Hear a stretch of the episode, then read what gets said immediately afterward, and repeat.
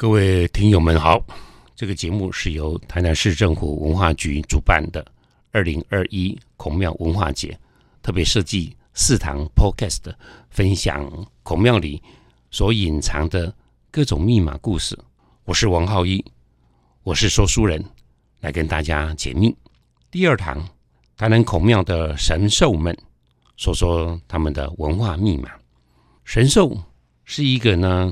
各个文化民族，他们呢会累积想象创造出来的，一方面是增加的神秘感，二方面它是一个标记，那三方面呢是对于所想要有的一些的吉祥欲望，希望能够长长久久、源源不断的提供那样子的一个动能。所以有些时候，可能你希望发财，就有发财的神兽。你想要有更仁慈的、更受到一些的大自然的庇护的，就有大自然的不同的人兽。有些的人兽是转化，有些的人兽呢是凭空捏造的。而整个在我们文化当中最有名的神兽，应该大家都听过了，叫做龙生九子。那这个龙生九子呢，并不是一个非常久远的，它大概是在六百多年前的时候，才陆陆续续。把过去的一些的神兽们，然后呢就整理起来，变成一个九这个数字。那有一个故事呢，是整个呢贯穿它的，说的是元朝末年的时候，蒙古人所控制的整个的中原民不聊生，不管是北方还是南方的人民，已经忍受到了极点了。那在天上呢，道教的信仰的玉皇上帝也察觉到这件事情了。所以呢，他就派了一个闪仙，一个神，然后就降临到人间，希望呢为人们们能够开辟一个光明的可能。所以这个神明呢就降临到人间，而这个人其实就是人间所传说的刘伯温。这位军师非常的聪明，他上通天文，下懂地理。而他整个降临到人间的时候，拿了一把宝剑，叫做斩仙剑。所谓仙也要斩，魔也要斩。那斩为魔，当然就能够理解。那仙呢，是因为就不听号令的仙，你就可以直接呢，就像嗯尚方宝剑一样，先杀了，然后再禀奏。所以刘伯温到了人间之后，他就吹动了符咒，嗯，急急如律令，就来了。东西南北四个海的龙王，龙王听令，他现在目前呢要到人间来，要做一些这样子的事情，所以你们四个人要来服务我，帮助我，协助我。可是这四个老人家说了，说刘军师啊，你看我是大哥，东海龙王，想想我也三百七十岁了，那我二弟也有三百岁了。我们三个人加起来都超过一千岁了，我们年纪真的很大了，我们真的可能心有余而力不足呢。那怎么办呢？这样子好了，我们四位龙王呢，我们有各有后面的第二代。那第第二代呢，才华洋溢，所以呢，我们呢，这个把四个龙王里面的儿子们全部捐给你，让他们为你来服务。所以这些的孩子们加起来呢，刚好是九位。而这九位呢，各具才华，各具形式，各具才能，所以这九个孩子就让刘伯温也觉得非常的满意，所以呢，就驾驭了他们，开始当辅佐了朱元璋，而把元朝呢就给剿灭了，创造了明朝了。那整个时间过了之后，这把斩仙剑呢，竟然呢落日到。明成祖朱棣的手上，而这九位的龙子们，时间到了之后，他们呢也准备呢就回到了他们各自的工作的岗位去了。这位明成祖舍不得这九位这么干练的神兽，让他们回去的时候，那怎么办呢？所以明成祖呢就心生歹念，跟这个九子中间的大哥叫做赑屃。那赑屃是怎么写呢？这三个贝。贝壳的贝叠成来，就像啊很有品味的品一样，就把它叠起来。那个字呢读作“碧”，那“细”呢就是嗯一样刚刚的三个贝，然后呢加上呢上面的一个师啊，我们注音符号的那个师，老师的师那个音合在一起，所以这个字的形状就这样出来了，叫做赑屃。这个赑屃是一只长得像乌龟一样的，是一个神兽，他非常的大的力气，甚至于呢大到一个呢可以把山，而且不做一座山，三座山、五个山岳扛在他的背上呢，都能够呢行动自如。你可以知道说，已经不止叫做力大如牛了，也不是说力大如象了，他根本呢就是已经太不可思议的夸张了。所以明成祖呢，就跟这位的龙大哥打赌了。他说：“这样子好了，我真的舍不得您，所以我跟你打赌。那听说你力气很大，能够呢背重非常重的东西。那如果呢，我指的院子里面你所看到的院子当中有个东西让你背驮，而且你能够搬得动的话，那我就提前让你退伍。嗯，听起来好像没有问题啊，因为我力大无穷，所以。”赑屃呢就同意了闵成祖的打赌。那闵成祖说：“那你输了呢？”嗯，对呀，我怎么没想到我会输呢？输的话呢，就请你继续留下来服役。赑屃也觉得说：“那有什么难的？反正我绝对是赢的。”所以赑屃呢就顺着闵成祖的手上旁边一指，那边有个石碑，所以就把它扛上去了。所以那石碑呢一扛上去的时候呢，竟然呢赑屃走不动了，卡在那个地方。哎，明明是一个石碑，比山比月都还要小那么多那么多，就是一个小小零头而已。我为什么背不动？后来仔细一看，哦，原来这个碑是无字碑，没有字。整个呢，赑屃能够扛到的，主要用数字能够标示出来的东西，它都能够搬得动。可是无字碑完全是没有数字的，它是无限的，所以呢，赑屃呢输了。就卡在那个地方了，所以他必须要愿赌服输啊，所以他就必须留下来了。那老二、老三、老四，一直到老九，看到大哥留在人间继续，他们说这样子好了，我们八位也不走了，我们就随着大哥吧。所以老二叫做螭吻，螭吻呢就是屋顶上面的。屋脊上面的左右两端有长得呢像一只大的龙头，但是嘴巴非常的大。其实古人是知道它就是鲸鱼的化身。那鲸鱼会吞很多的水，一下子很多的水。而把这两这个神兽则放在屋角的地方，是过去因为房子的不容易有消防设施，又怕火神，而且过去的房子大部分都是木头所造的。所以有个像鲸鱼一样这样子的神兽站在那个地方，万一有火灾的时候，我们寄望吃吻这个神兽能够呢吐出非常多的水，就把房子的火给灭了。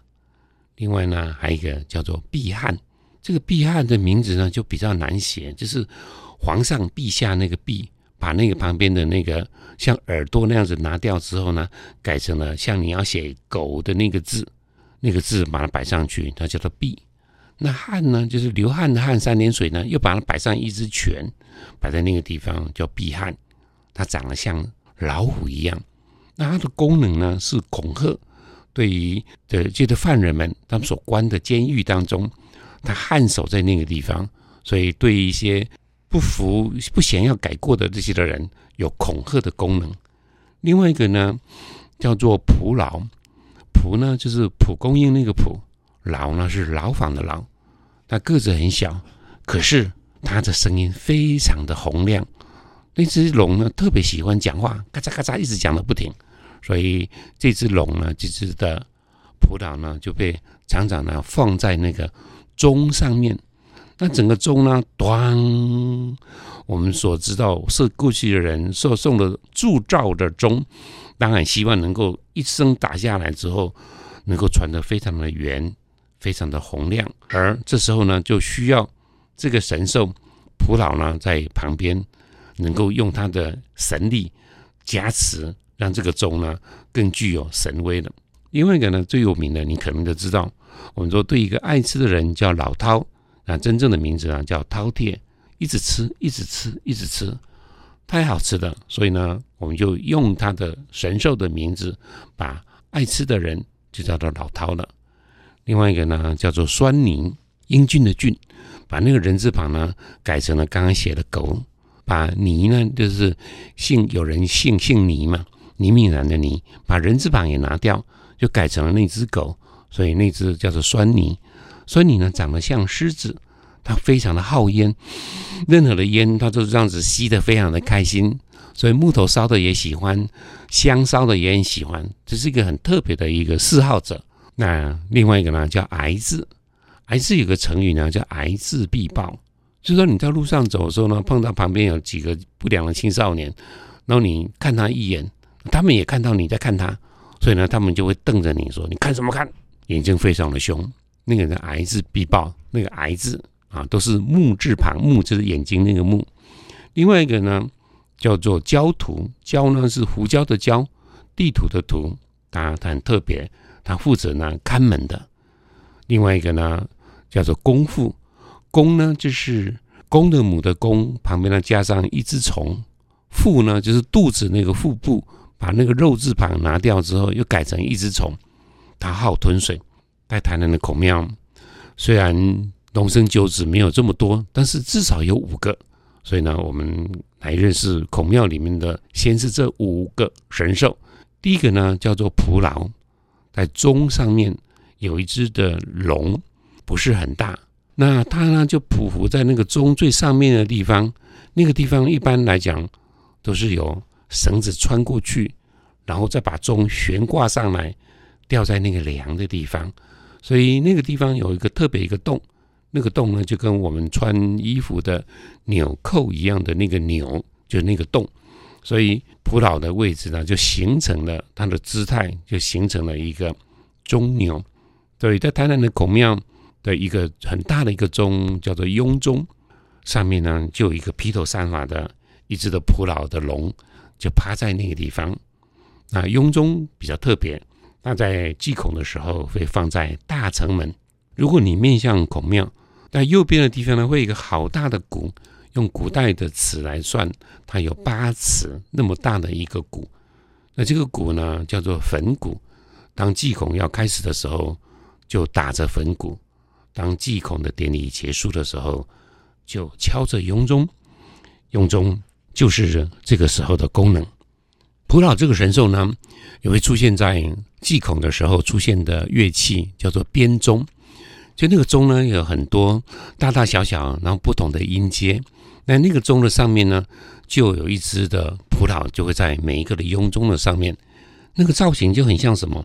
就好像你如果养一只猫，养猫的人都知道，有些时候有要懒得抱猫的时候，从肚子里面这样一捞，一捞的时候，肚子呢就会拱起来，然后呢四肢呢就往下垂，那中间呢就你手放的地方就有一个洞，那个洞就是中钮，而编钟呢那样子的蒲老呢，它就是变成一个这个样子。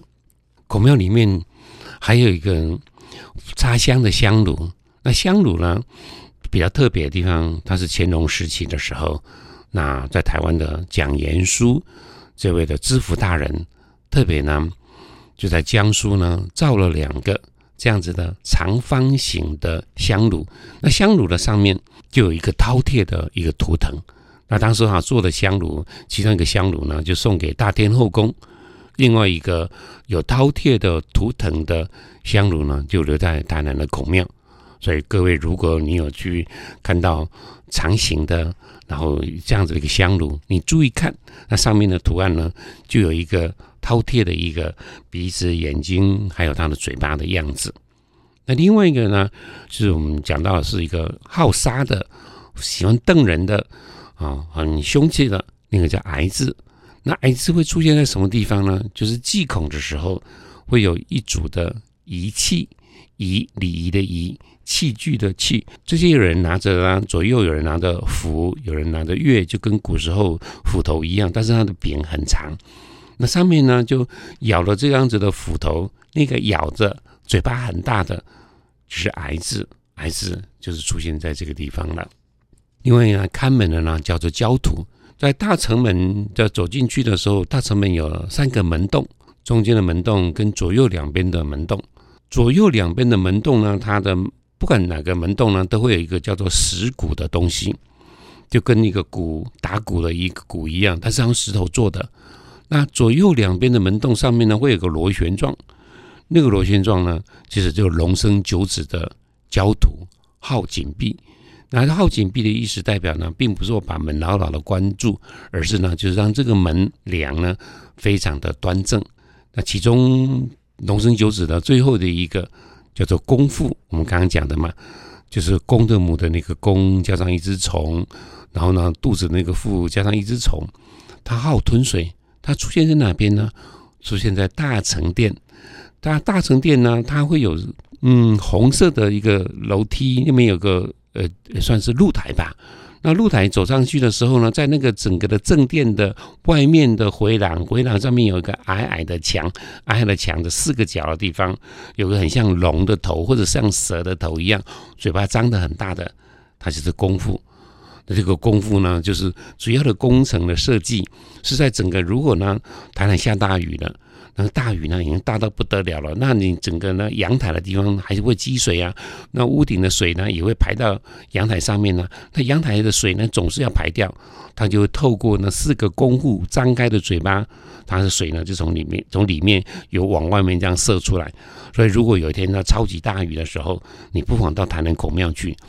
然后就拿起相机捕捉那一块那个特别的一个镜头，就那个功夫嘴巴就会喷水出来了。而这样子的龙生九子呢，就是这些。可是只有这些吗？没有。我们刚刚讲的这些比较特别的一些的鸟、一些的神兽，它还无所不在的。比如说孔子好了，孔子当时候母亲怀孕，他在临盆前一天的时候，这位的孔妈妈。做梦了，梦见呢，竟然有一只奇影呢走入他的梦里面来，而这个奇影呢，他嘴巴张开，然后吐出了一个像玉做出来的一本书的样子，上面呢写了几个字，叫做“水晶之子”。水是妖精的精，那是天水之的孩子啊。换句话说，你会生的这个孩子，其实是天水的孩子。那后面的几个字呢，就是“系”绑住的“系”。哀周，因为周朝的整个的国家很长，可是从西周转到东周，就是春秋战国的时候，周已经慢慢慢慢的走下坡了，所以周慢慢慢的衰老了，所以已经是变成哀伤的哀了。所以呢，就是这个孩子呢，未来会把这样子的哀伤的周朝，把它牢牢的系住，让它继续维持下去。而树王，换句话说，因为他做了这么了不起的。他没有接受到真正的封侯，但是他就是一个最棒的人。所以第二天的时候，那孔妈妈果然生下了一个孔子的。所以我们会讲说，麒麟送子，其实讲的就是孔子。那当然后后代的人，我一直期待说生个儿子，生个儿子，那就是麒麟送子，是从这边来的。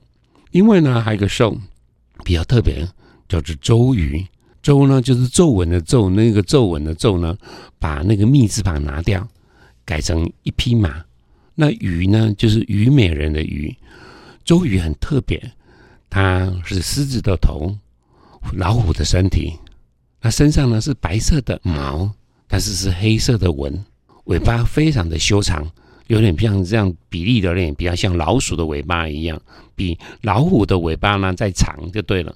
那很特别的地方，它不吃活着的动物。换句话说，老虎、狮子不是都应该吃呃生肉吗？没有，它吃的呢就是谷类的东西。而且呢，如果地上呢有花，它还不会去踩它呢。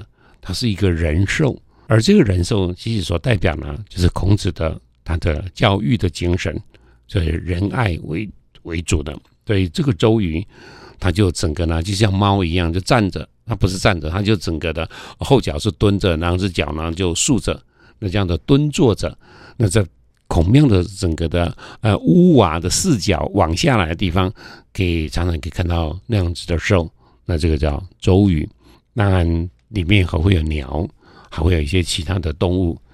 刚刚一种角落当中，但更有无所不在的一些的龙。所以如果你到台南孔庙，应该在里面很多的角落里面。可以看到这些的图腾，可以看到这些的神兽，可以感觉到他们所要代表的意义。孔庙是一个很神奇的地方，大家拭目以待。谢谢各位。